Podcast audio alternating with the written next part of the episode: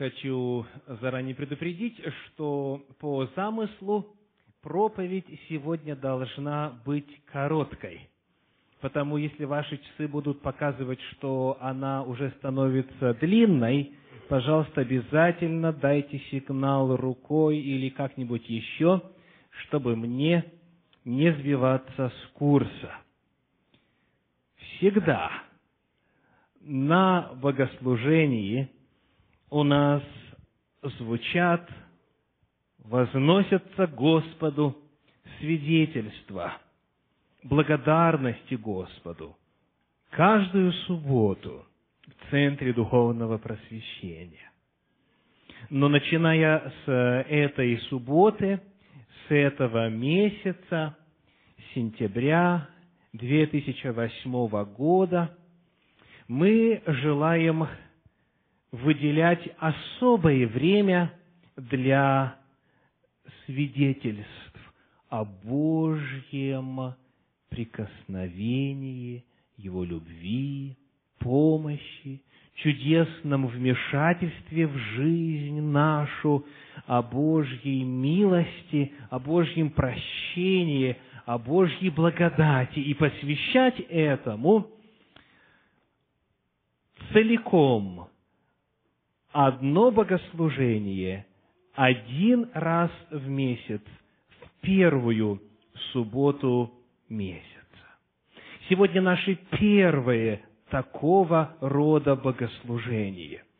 И я хочу поднять вопрос о том, почему в принципе Совет Центра Духовного Просвещения – принял такое решение.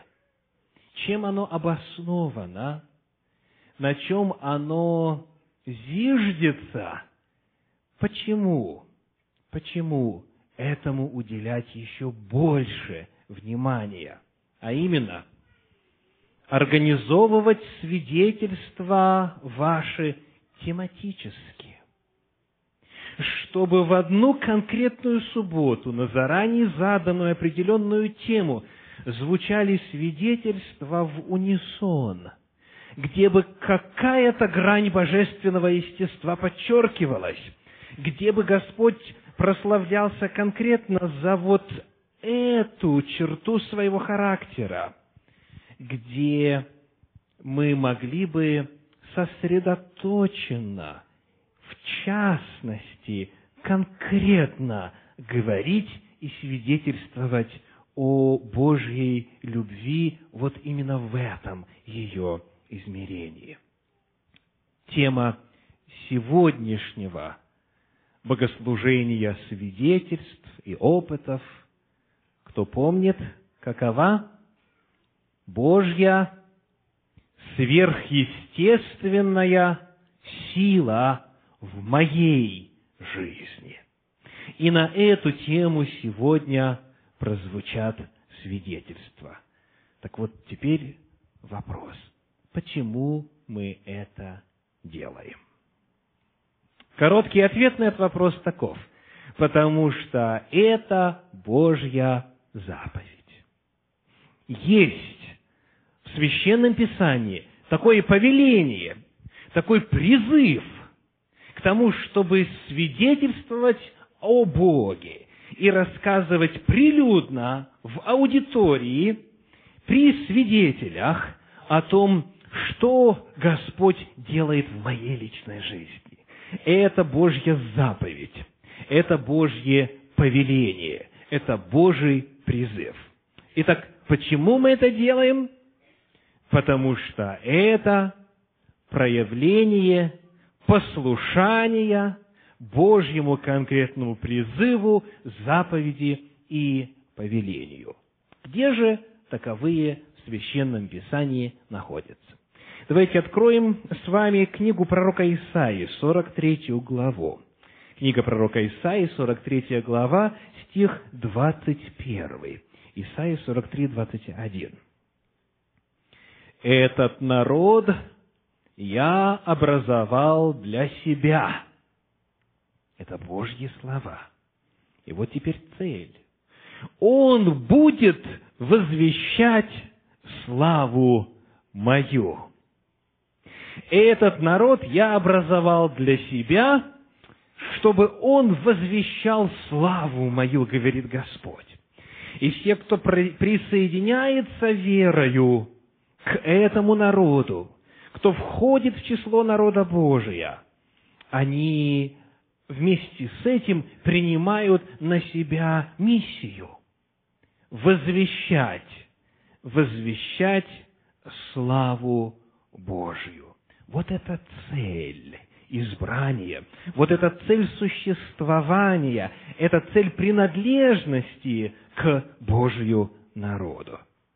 В книге Псалтирь, 106 главе, стихах 31 и 32 на эту тему говорится так. Псалом 106, стихи 31 и 32.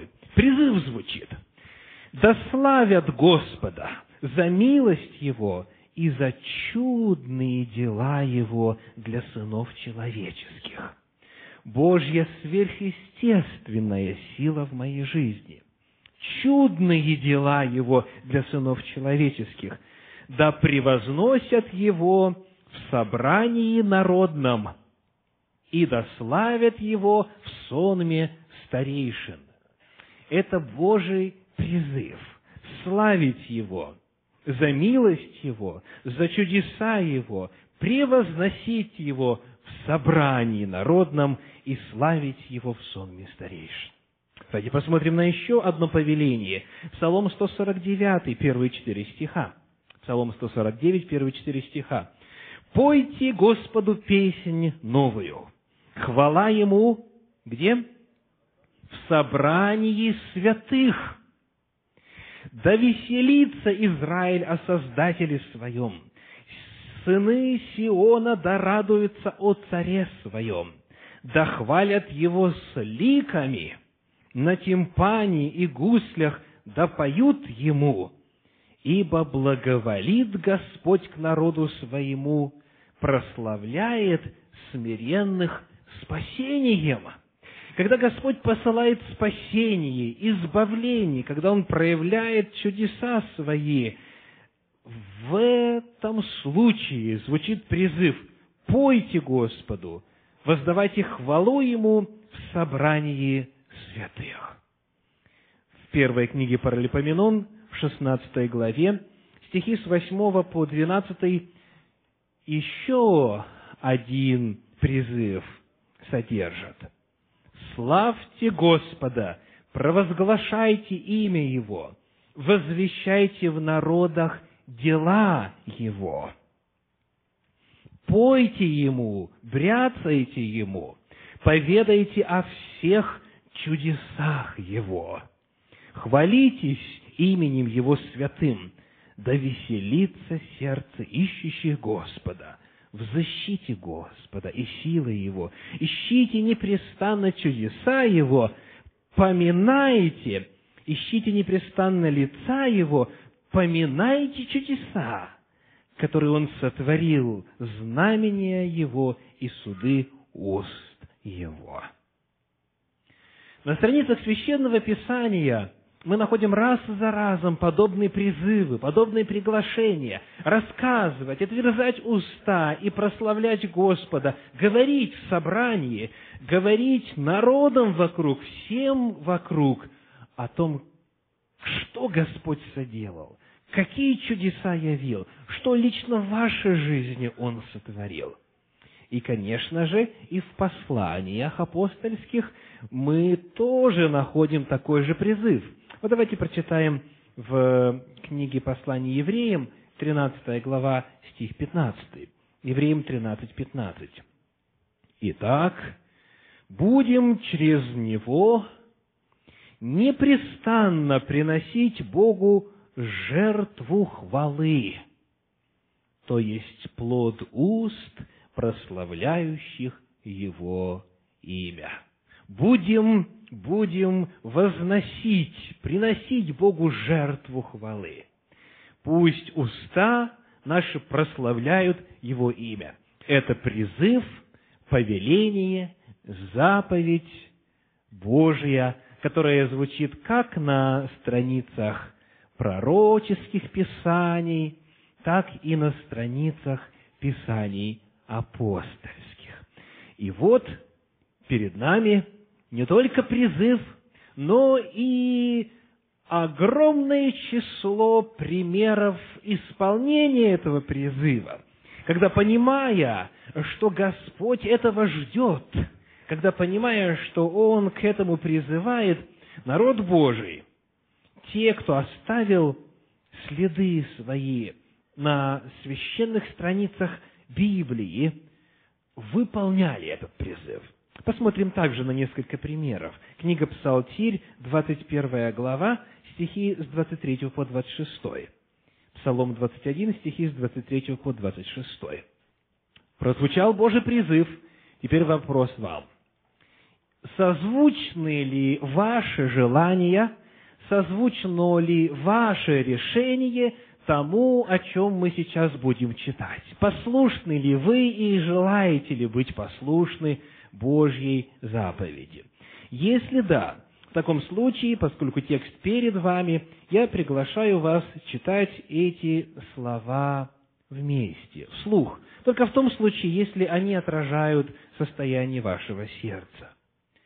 «Буду возвещать имя Твое братьям моим, посреди собрания восхвалять Тебя» боящиеся Господа, восхвалите Его. Все семя Иакова прославь Его.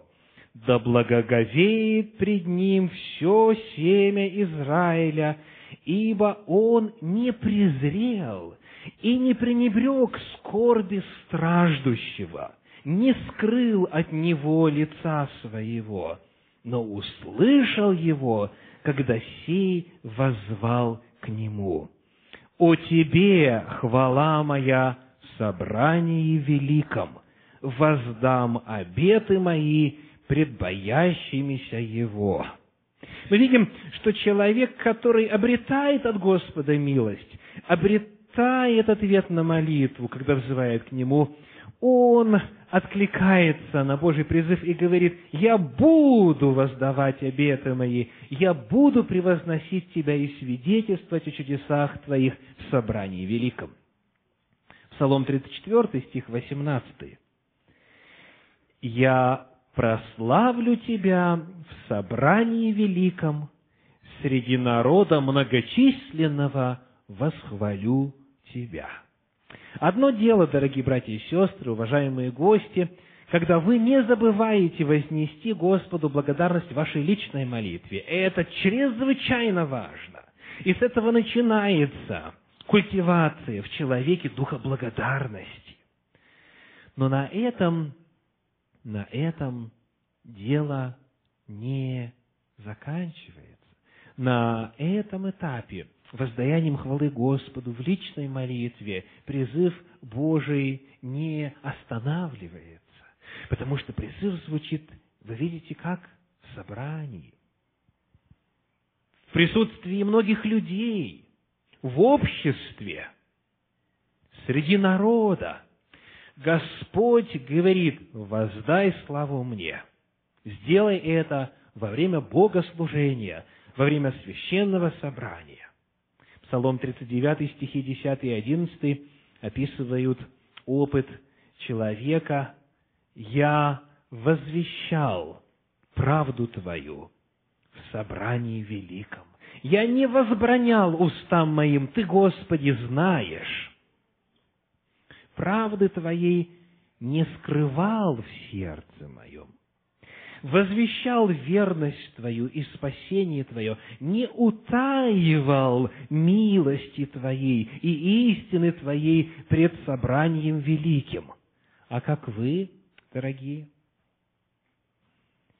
не сокрываете ли вы в сердце своем, не утаиваете ли вы милости Божьи, спасение Его, чудеса Его пред собранием – народа его. Это Божий призыв. И послушание будет проявляться в том, чтобы откликнуться на призыв Божий, как он высказан. 70-й псалом, стихи с 15 по 18, 70-й псалом, стихи с 15 по 18. «Уста мои будут возвещать правду Твою, всякий день благодеяния Твои, ибо я не знаю им числа. Войду в размышление о силах Господа Бога, воспомяну правду Твою, единственно Твою. Боже, Ты наставлял меня от юности моей, и до ныне я возвещаю чудеса Твои» и до старости, и до седины не оставь меня, Боже, доколе не возвещу силы Твоей роду сему и всем грядущим могущества Твоего». Автор этого псалма говорит, Господь, продли дни моей жизни вот с этой целью. С какой? Чтобы я был в состоянии роду сему, то есть современникам моим, рассказать о силе Твоей, а также всем грядущим о чудесах могущества Твоего. Вот цель жизни псалмиста. Он просит у Господа возможности быть в состоянии продлить дни его жизни, чтобы он мог рассказать об этом. Псалом 111, первые два стиха. «Аллилуйя! Славлю Тебя, Господи, всем сердцем моим, совете праведных и в собрании. Великие дела Господни, вожделенны для всех любящих оны. Итак, мы задаем вопрос.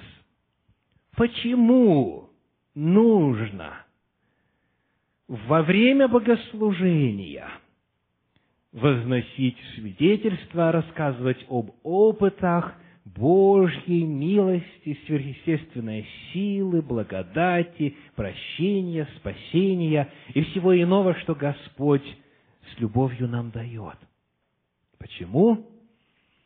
Потому что это Божья заповедь. Он так заповедал.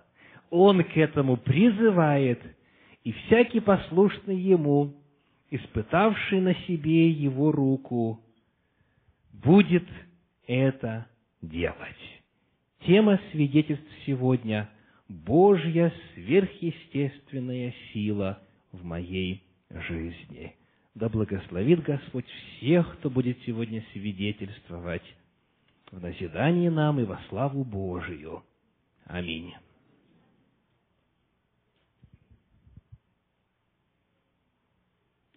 Ну что ж, если вы готовы, мы начинаем служение свидетельств.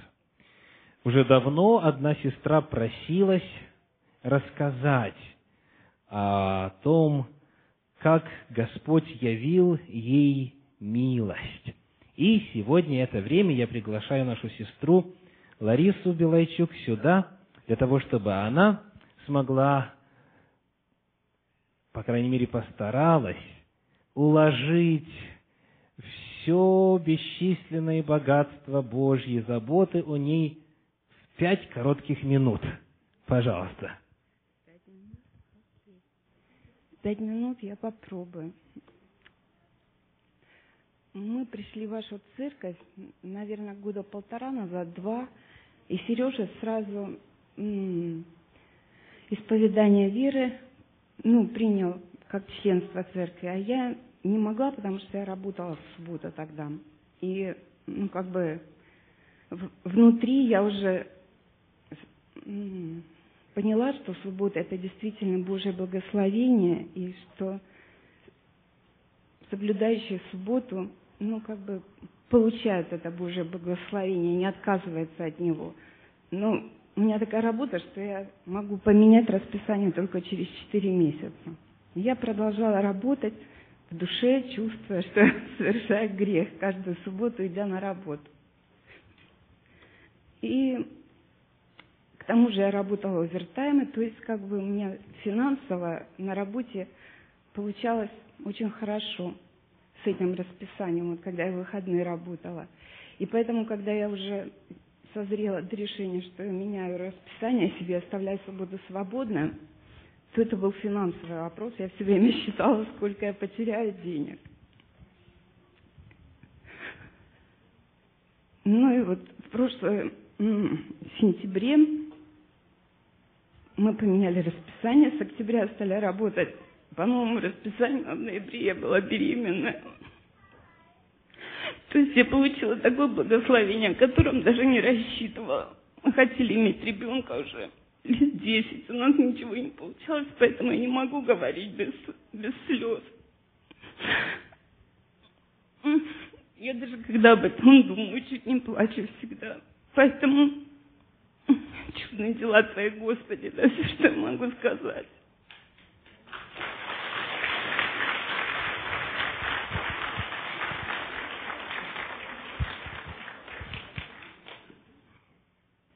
Ну что ж, наше богослужение продолжается, и у нас есть свидетельство номер два.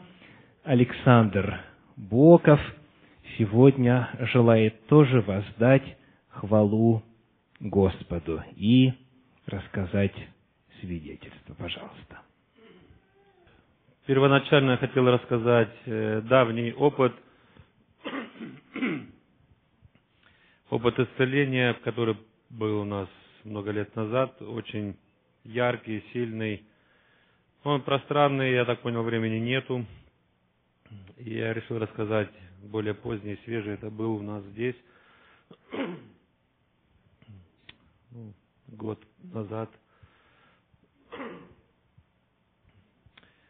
Все вы знаете, что все, кто приезжает в эту страну, особенно люди в возрасте, это время больших перемен, и всегда это является стрессом. И в итоге, э, что произошло, моя жена начала болеть. Оно выражалось в том, что пульс сердца стал ненормальным, он стал быстрым, и вместо 60 ударов было 100, 120, 130 и мы не могли понять, в чем причина. И это начало продолжаться дальше и дальше.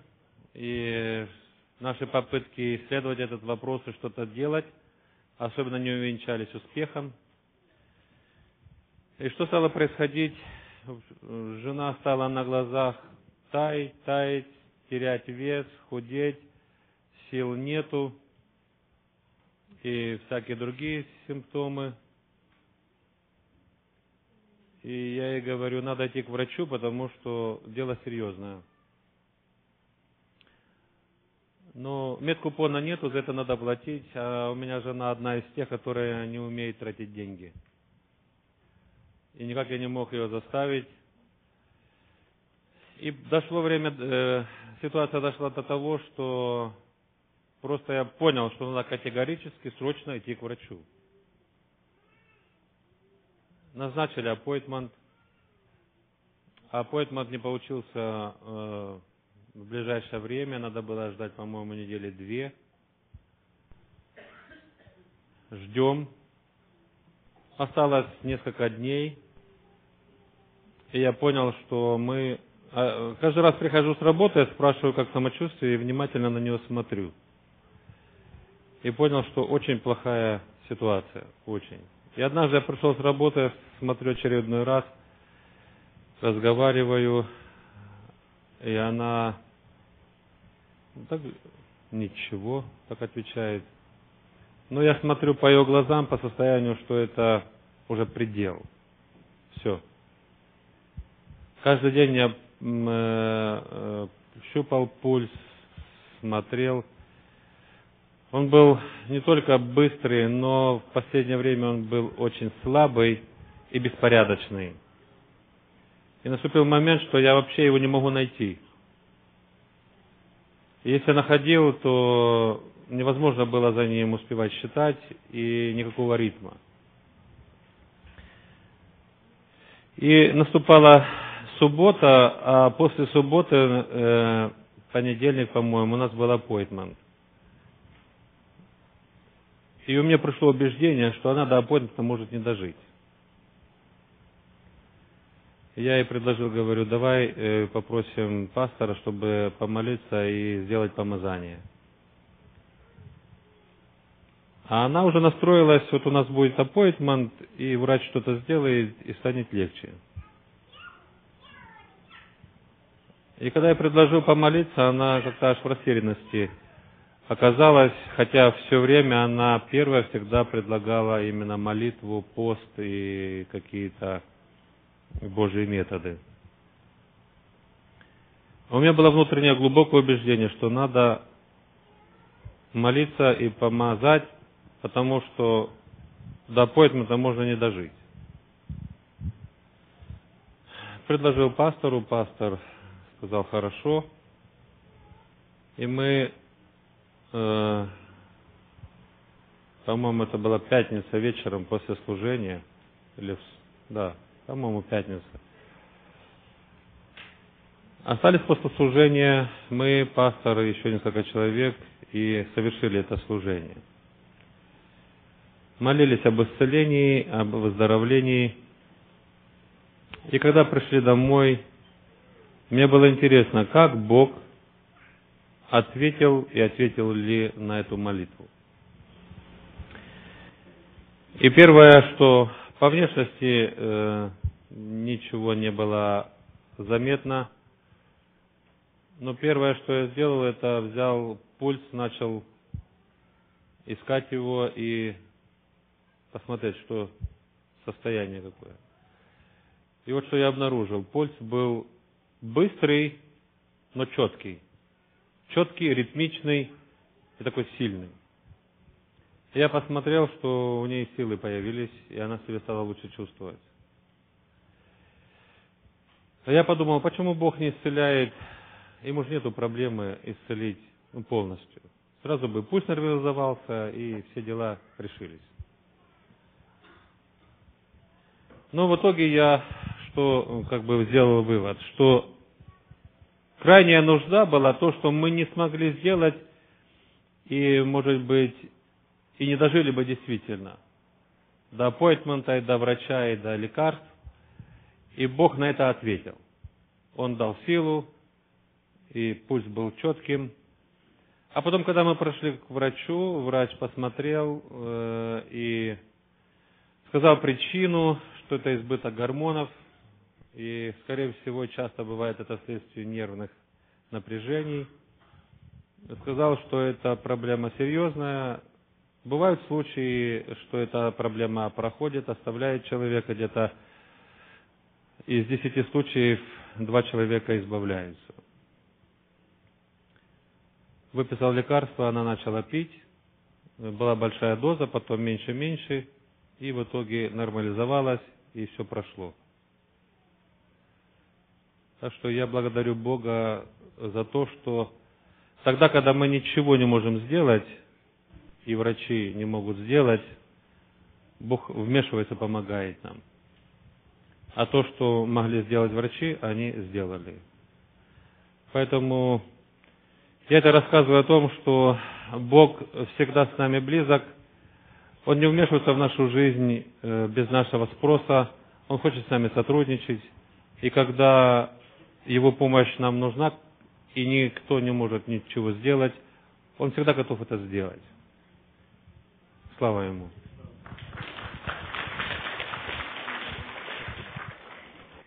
третьим свидетельством к нам обратится наш брат Алик Безман. Пожалуйста. Я знаю, что в жизни просто так ничего не бывает. И иногда помогают нам доктора, иногда друзья, иногда друзья и доктора, доктора не в силах ничем помочь. Или бывает так, что у тебя кончилась страховка или еще что-нибудь, и ты знаешь, что это будет стоить очень много – вот в таких случаях мы прибегаем к Богу, и тогда мы чувствуем Его прикосновение к нам. Со мной это случилось несколько раз в жизни, три раза, когда я чувствовал Божье исцеление. Это буквально.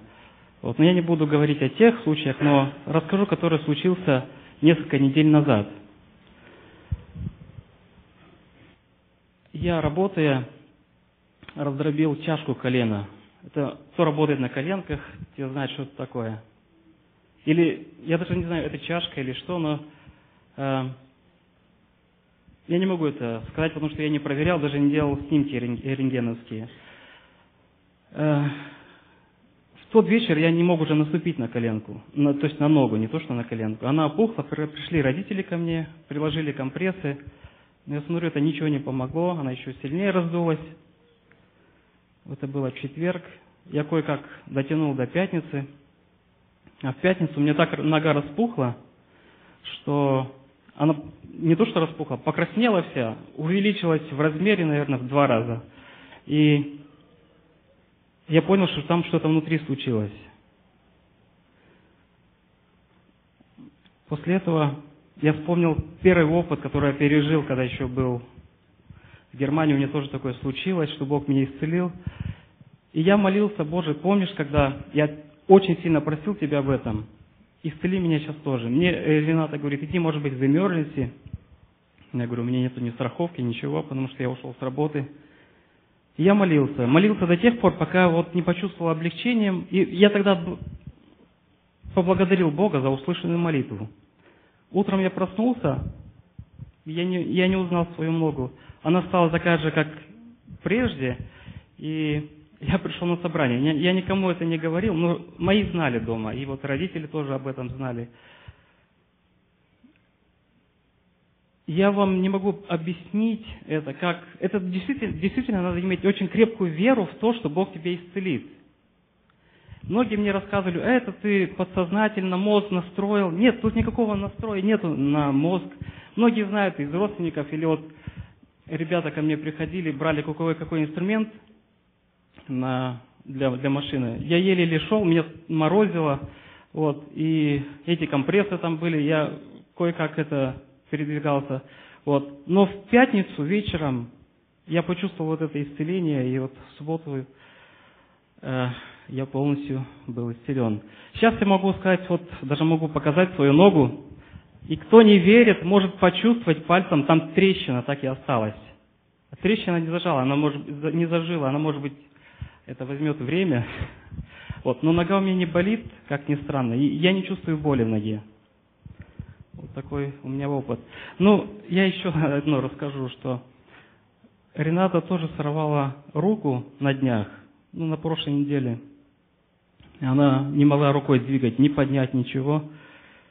И она говорит, слушай, если у тебя такая крепкая вера, помолись за меня. И что вы думаете, я вечером помолился с ней об этом тоже.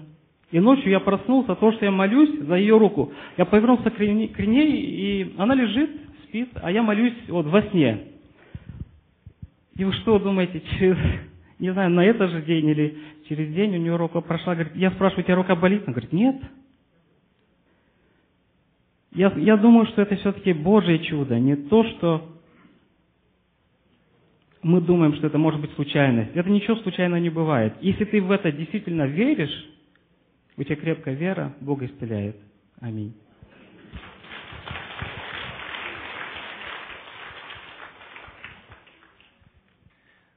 Мы продолжаем богослужение. И четвертое свидетельство сегодня нам представит во славу Господа наша сестра Этери Нагопетян. Пожалуйста опыт этого года. Было такое состояние, я заметила, когда у человека, у меня лично такое состояние, когда уже не на что насчитывать, только на чудо от Бога. Я пишу письмо Богу. А, в октябре 2007 года мама попала на операцию. И уже в ходе операции выяснилось, что у нее сложный диагноз, и послеоперационный период будет очень сложный нужно будет пройти химиотерапию. Это очень сложная процедура, и она заняла очень длительное время. Но нужно было все это пройти, и мама совсем с этим справилась, большой верой в Бога. Я очень удивлялась и крепости ее веры, и все ее поведение было удивительным.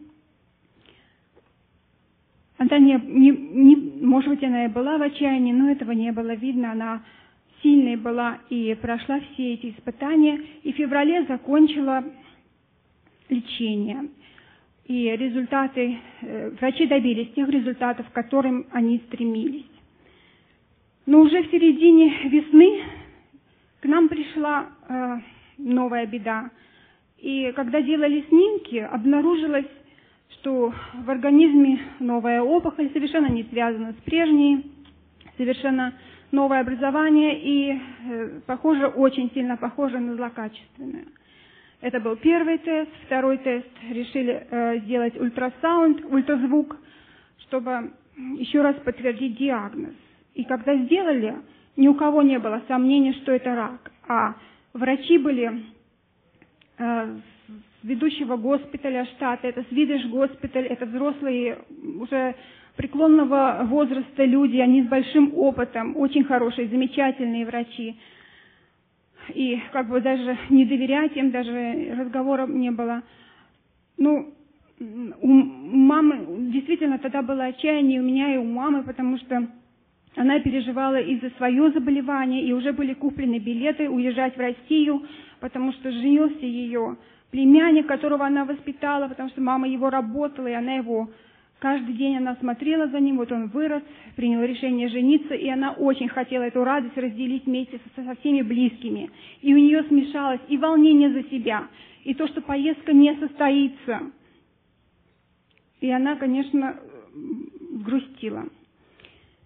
И вот третий анализ должен быть биопсией, должен был быть еще третий анализ. Врачи все время продолжали как бы убеждаться, что диагноз правильный – и до этого я написала письмо.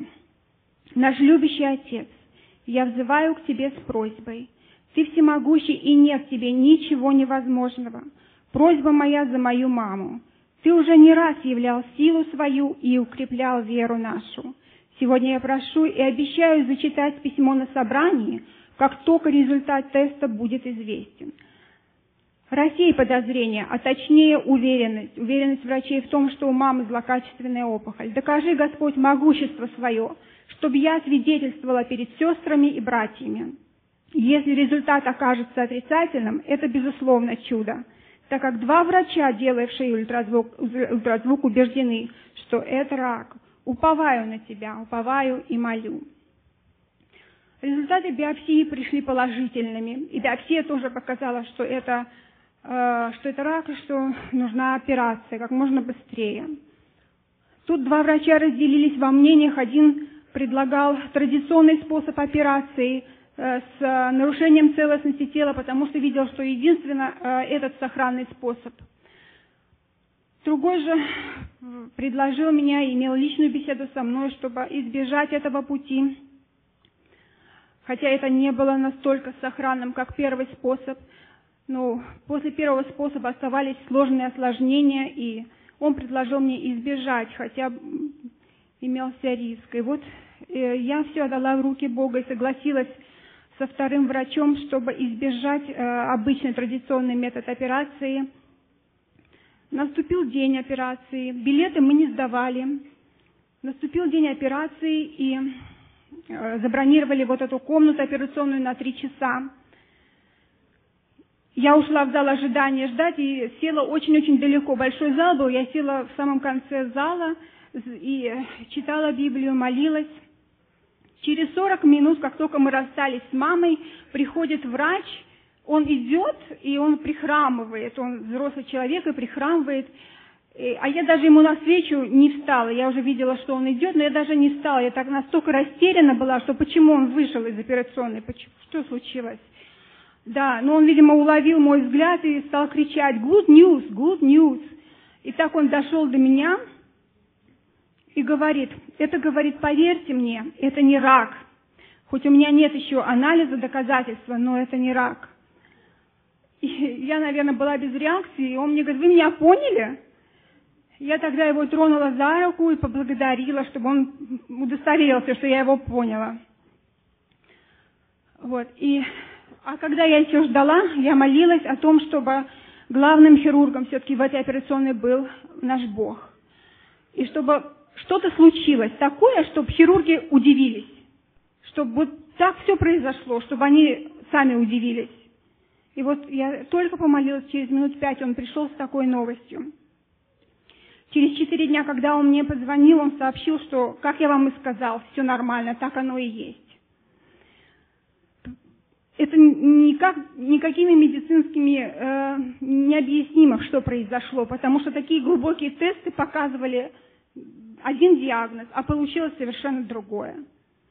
Получилось, все прошло абсолютно за 20 минут, не потребовалось даже повторного обследования врача после операции. Мы после этого уехали в Россию, и вернулась мама через месяц. Вот за эти 8 месяцев после первой операции она прошла, можно сказать, две операции, прошла терапию, химиотерапию, побывала в России, а всего прошло 8 месяцев и вернулась обратно в Америку. Чувствует себя хорошо и ведет обычный образ жизни, как и до болезни. Слава Господу за это. это для меня это только чудо. Это любовь Божья. Приглашаю сестру Веру Бокову со стихотворением, пожалуйста. Есть у меня возлюбленный Христос, и я в Его любви не сомневаюсь. Он столько мне подарков преподнес, что щедрости Его я изумляюсь. Он истинный алмаз мне подарил, и веры ожерелье золотое, на цепочку из звезд надежду прикрепил и диадему сладкого покоя. Есть у меня возлюбленный Христос, в лучах Его любви, как в молоке купаюсь. Я жду Его, люблю Его до слез, и Он придет, я в Нем не сомневаюсь. Аминь.